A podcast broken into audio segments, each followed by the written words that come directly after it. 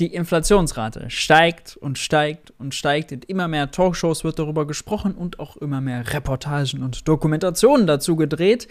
Ich habe jetzt eine vom ZDF gesehen. Leute, da stellen sich einem die Haare zu Berg.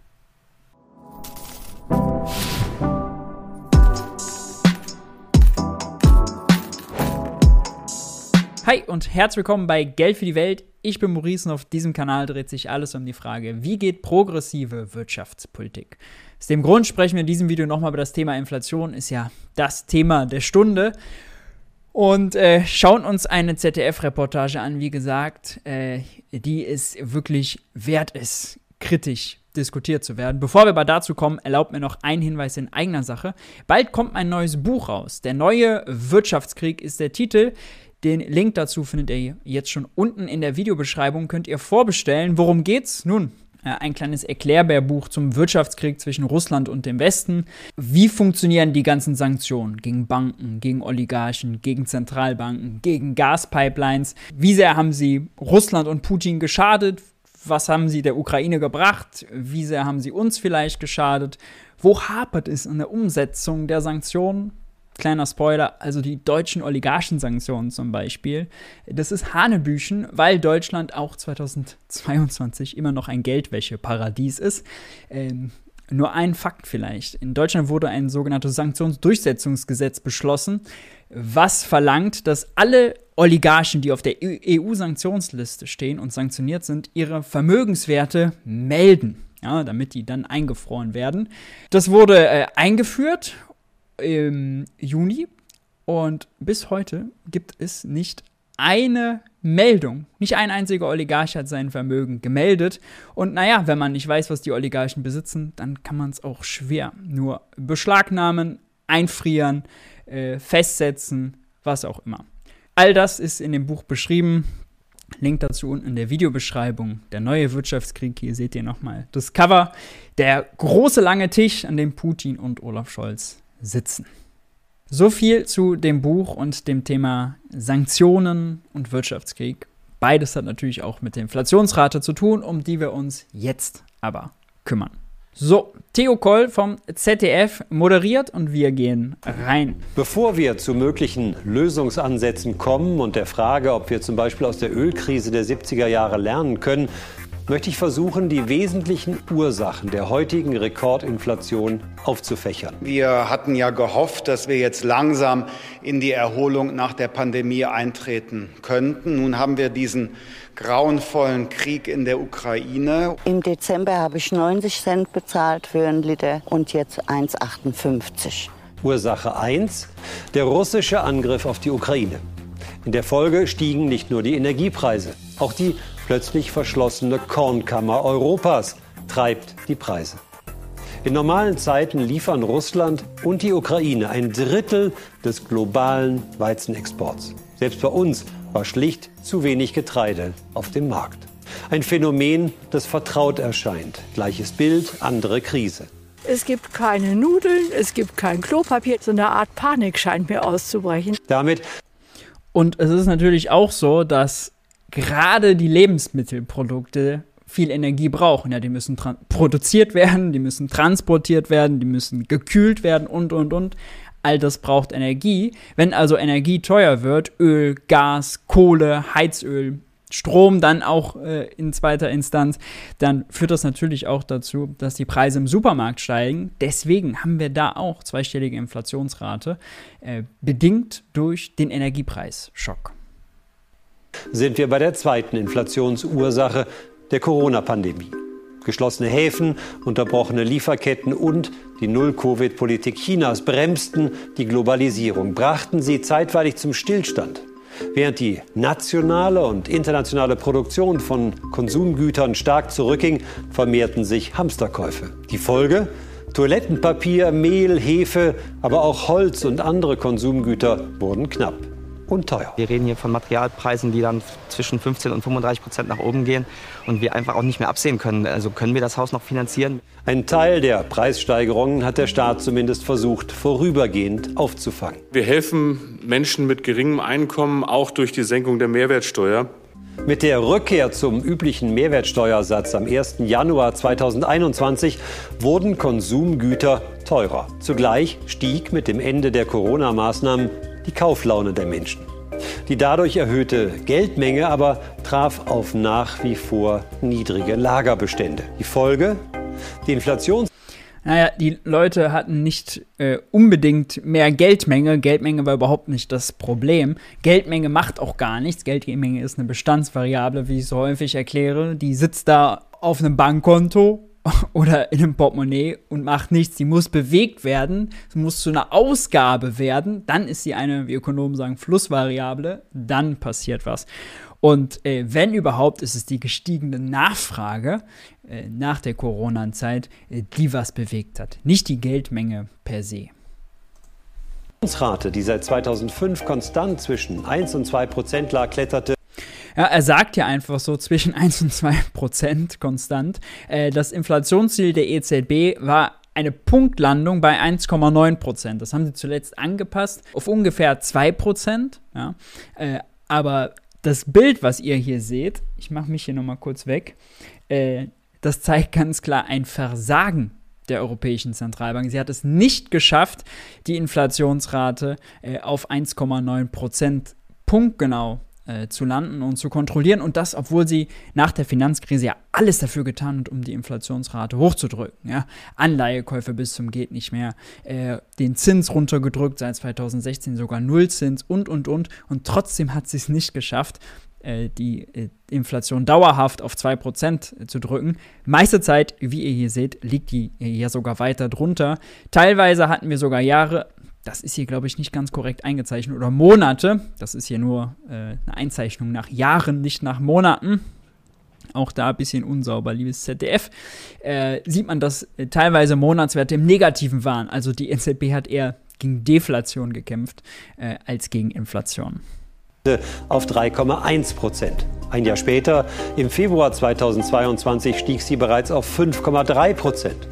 Zu diesem Zeitpunkt der höchste Wert seit der Einführung des Euro. Auch dazu muss man aber noch sagen, hier ist jetzt tatsächlich der verzerrende Effekt der Mehrwertsteuer mit drin. Ne? Also die war im Dezember 2020, war die ja gesenkt und im Dezember 2021, ein Jahr später, erhöht. Wir, vermess, wir messen also ein Preisniveau Ende 21, was durch die Mehrwertsteuer erhöht ist, gegen ein Preisniveau, was 2020 durch die Mehrwertsteuer äh, verringert ist. Ja? Also es ist eine statistische Verzerrung drin, die macht so 2% aus. Ähm, aber natürlich, klar, haben Ende letzten Jahres, Ende 21, schon die Preise angezogen, weil Lieferketten gebrochen waren durch die Pandemie, äh, wurde schon erwähnt, und weil da auch schon Energiepreise angezogen sind. Der vielleicht wichtigste Grund für die heutige Inflation aber lag lange im Verborgenen, wurde zumindest wenig beachtet. Es ist die Zinspolitik der Europäischen Zentralbank.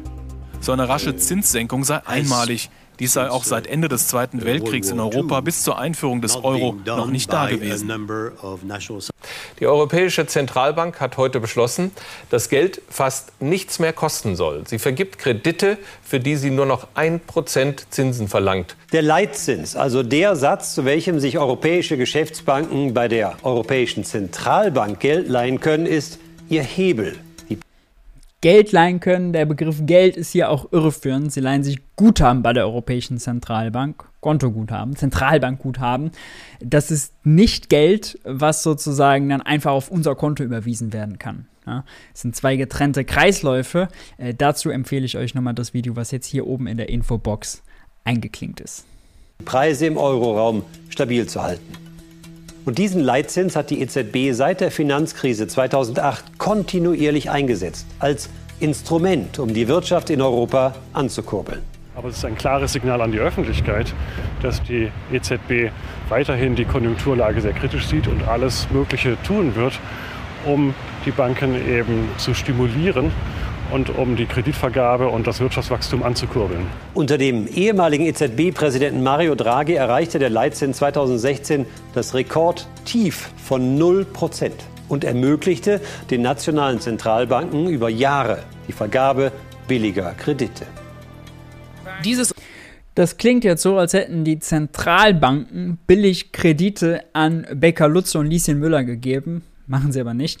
Die Banken, die vergeben Kredite an kreditwürdige Kreditnehmer. Wenn Becker Lutze hingeht und sagt, ey, ich habe ein gutes Geschäftsmodell, ich brauche einen zweiten Ofen, ich verkaufe mehr Brötchen, gib mir mal einen Kredit, dann ja. Ähm, und äh, die Bank wiederum braucht dafür kein Zentralbankguthaben. Es gibt einige Gründe, warum Banken Zentralbankguthaben brauchen. Erfüllung der Mindestreservepflicht ist eines davon, äh, um zum Beispiel die Bankautomaten mit Bargeld zu füllen, ist ein zweiter. Und um die Zahlungsabwicklung der Geschäftsbanken ähm, vorzunehmen, abzuwickeln. Äh, das machen Banken nämlich äh, über ihre Konten bei der äh, Zentralbank.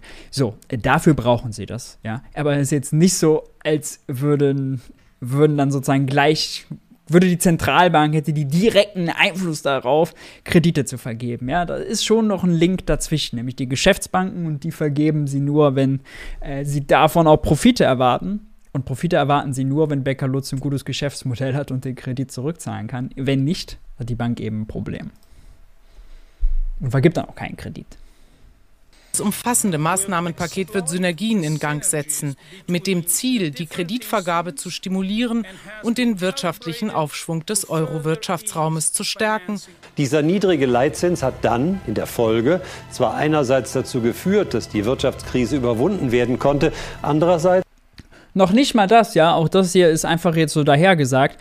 Die europäische Wirtschaft lief grottig die ganze Zeit, ja. Äh, wir waren noch nie unter 7% Arbeitslosigkeit in der Eurozone. 7%, das ist ein absurd hoher Wert. Ja. Jugendarbeitslosigkeit nie unter 15%. Was für eine Verschwendung von Ressourcen und Talent. Ja. Für eine Verschwendung von Arbeitskraft. Die Wirtschaft lief nicht Bombe. Ne? Deutschland, da hat das Exportgeschäft alles rausgerettet. Aber die europäische Wirtschaft an sich, die Binnenwirtschaft, die lief überhaupt nicht Bombe. Nur deswegen musste die EZB so lange am Nullzins festhalten. Jetzt aber hat er schleichend das angelegte Geld der Bürger und Bürgerinnen entwertet. Denn auf der Bank gab es keine Zinsen mehr. Die Preise aber stiegen dennoch weiter, wenn auch moderat. Ja, äh, Herr Koll, was ist denn mit dem Realzins gerade? Hm? Gerade bekommt man wieder, weiß nicht, ein Prozent, 1,5 Prozentpunkte auf der Bank und die Inflationsrate liegt bei 8 Prozent. Früher war es dann 1 Prozent Inflationsrate und keine Zinsen. Der Realzins war zwar negativ, aber nicht so negativ, wie er jetzt ist. Also dieser Mythos, niedrige Nominalzinsen der Zentralbanken würden die bösen Sparer enteignen. Oh, ja, das ist äh, natürlich Quatsch. Und wenn wir auch nochmal überlegen, wer ist denn überhaupt Sparer? Die unteren 40 Prozent der deutschen Bevölkerung haben keine nennenswerten Ersparnisse. Seit der äh, Inflation jetzt, seit der Energiekrise, seitdem Öl, Gas und so weiter so teuer geworden ist, können 60 Prozent der Bevölkerung in Deutschland nicht mehr sparen. Ja, die müssen ihr ganzes Einkommen raushauen, um ihren Alltag zu bewältigen und ihre Rechnungen zu bezahlen. Ähm, das heißt, wenn man hier für die Sparer argumentiert und den gratis Einkommen ohne Risiko, ja, die legen das Geld auf die Bank, die haben kein Risiko, äh, nichts eingehen, einfach sozusagen Geld geschenkt bekommen, wenn man dafür argumentiert, ähm, ja, dann argumentiert man für diejenigen, äh, die ohnehin auf der Sonnenseite, sagen wir mal, äh, der Einkommens- und Vermögensverteilung stehen dass diese Politik ja dazu führt, dass äh, Kleinsparer enteignet werden. Ärgern tut man sich schon, dass es so wenig gibt. Ja, lohnt sich nicht mehr, auf keinen Fall. Am besten man legt unter das, unter das Kopfkissen, dann hat man wahrscheinlich mehr davon. Noch im April vergangenen Jahres hielt EZB-Präsidentin Christine Lagarde die Inflation für ein vorübergehendes Problem. Ein Zögern das ihr massive Kritik eingebracht hat. Es fällt mir schwer zu erklären, warum die EZB zögert. Äh, ich denke, sie hat sich geirrt, was die Inflationsprognosen betrifft. Und das Problem ist, dass sie die Inflation viel zu lange ignoriert hat. Und jetzt ist das Kind in den Brunnen gefallen. Als wir haben eben die Grafik gesehen, wie die die Inflation so lange ignoriert. Also jahrelang hat sie alles gegeben, um wenigstens die 2% oder die 1,9% zu erreichen, ist daran verzweifelt. Und jetzt haben wir Krieg und einen Energiepreisschock. Das hat nichts mit klassischer Inflation zu tun, ja. Es ist ein einmaliger Preisschock. Ein angebotsseitiger Preisschock. Es ist nicht, die Wirtschaft ist überhitzt oder die Löhne gehen durch die Decke, weil alles so Bombe läuft und deswegen haben wir dauerhaft höhere Preise im Sinne von dauerhafte Inflation. Also es ist ein Preisschock, der bei Energie reinknallt und sich überall dahin übersetzt, wo viel Energie drin ist, zum Beispiel Lebensmittel. Aber was soll die EZB dagegen machen? Wenn die Geld teurer macht, wenn die äh, den Leitzins anhebt, haben wir dann mehr Gas? Haben wir da, kommen wir dann günstiger an Öl? Äh, wird, dann, wird dann der Börsenpreis für Strom günstiger? Ja, all das muss man mit Nein beantworten. Da sieht man mal, was für ein Unfug das ist. Und jeder, der nur blind sagt, nach der EZB schreit, sagt, oh, bitte, bitte höhere Zinsen, höhere Zinsen, der soll mal erklären, wie das funktioniert, ja, äh, was der Mechanismus sein soll. Ich äh, hatte das zuletzt im Newsletter, verlinke ich auch nochmal unten beschrieben, warum äh, die EZB so verzweifelt ist und welche drei Kanäle denn die Befürworter höherer Zinsen anführen. Nämlich erstens die Wirtschaft abwürgen, zweitens den Wechselkurs manipulieren und drittens äh, den Beschäftigten drohen, sie sollen bloß keine höheren Löhne fordern. Das sind die drei Kanäle, über denen die sie, mit denen sie sich äh, erhoffen, die Inflation zu drücken. Aber es wird nicht funktionieren. Man muss sich ehrlich machen, die EZB kann nichts dagegen tun, gegen die Putin-Inflation. Folge der Nullzinspolitik stieg. So, und jetzt wird es komplett absurd. Jetzt, jetzt drehen sie durch. Er schaut genau hin und hört genau zu, was er jetzt sagt. Das ist das Schlechteste, was über Inflation jemals im zweiten deutschen Fernsehen gesagt wurde. Und da wurde schon viel Schlechtes gesagt. Als Folge der Nullzinspolitik stieg die Geldmenge auf dem europäischen Finanzmarkt. Wäre sie konstant was ist der europäische Finanzmarkt? Welchen meint er? Banken? Meint er Investmentbanken? Meint er Zentralbank? Welche Bilanz ist hier tangiert, Herr Koll? Hm? Sagen, seien Sie mal konkret. Geblieben hätten die aktuell steigenden Energiepreise gleichzeitig zu sinkenden Preisen an anderer Stelle geführt.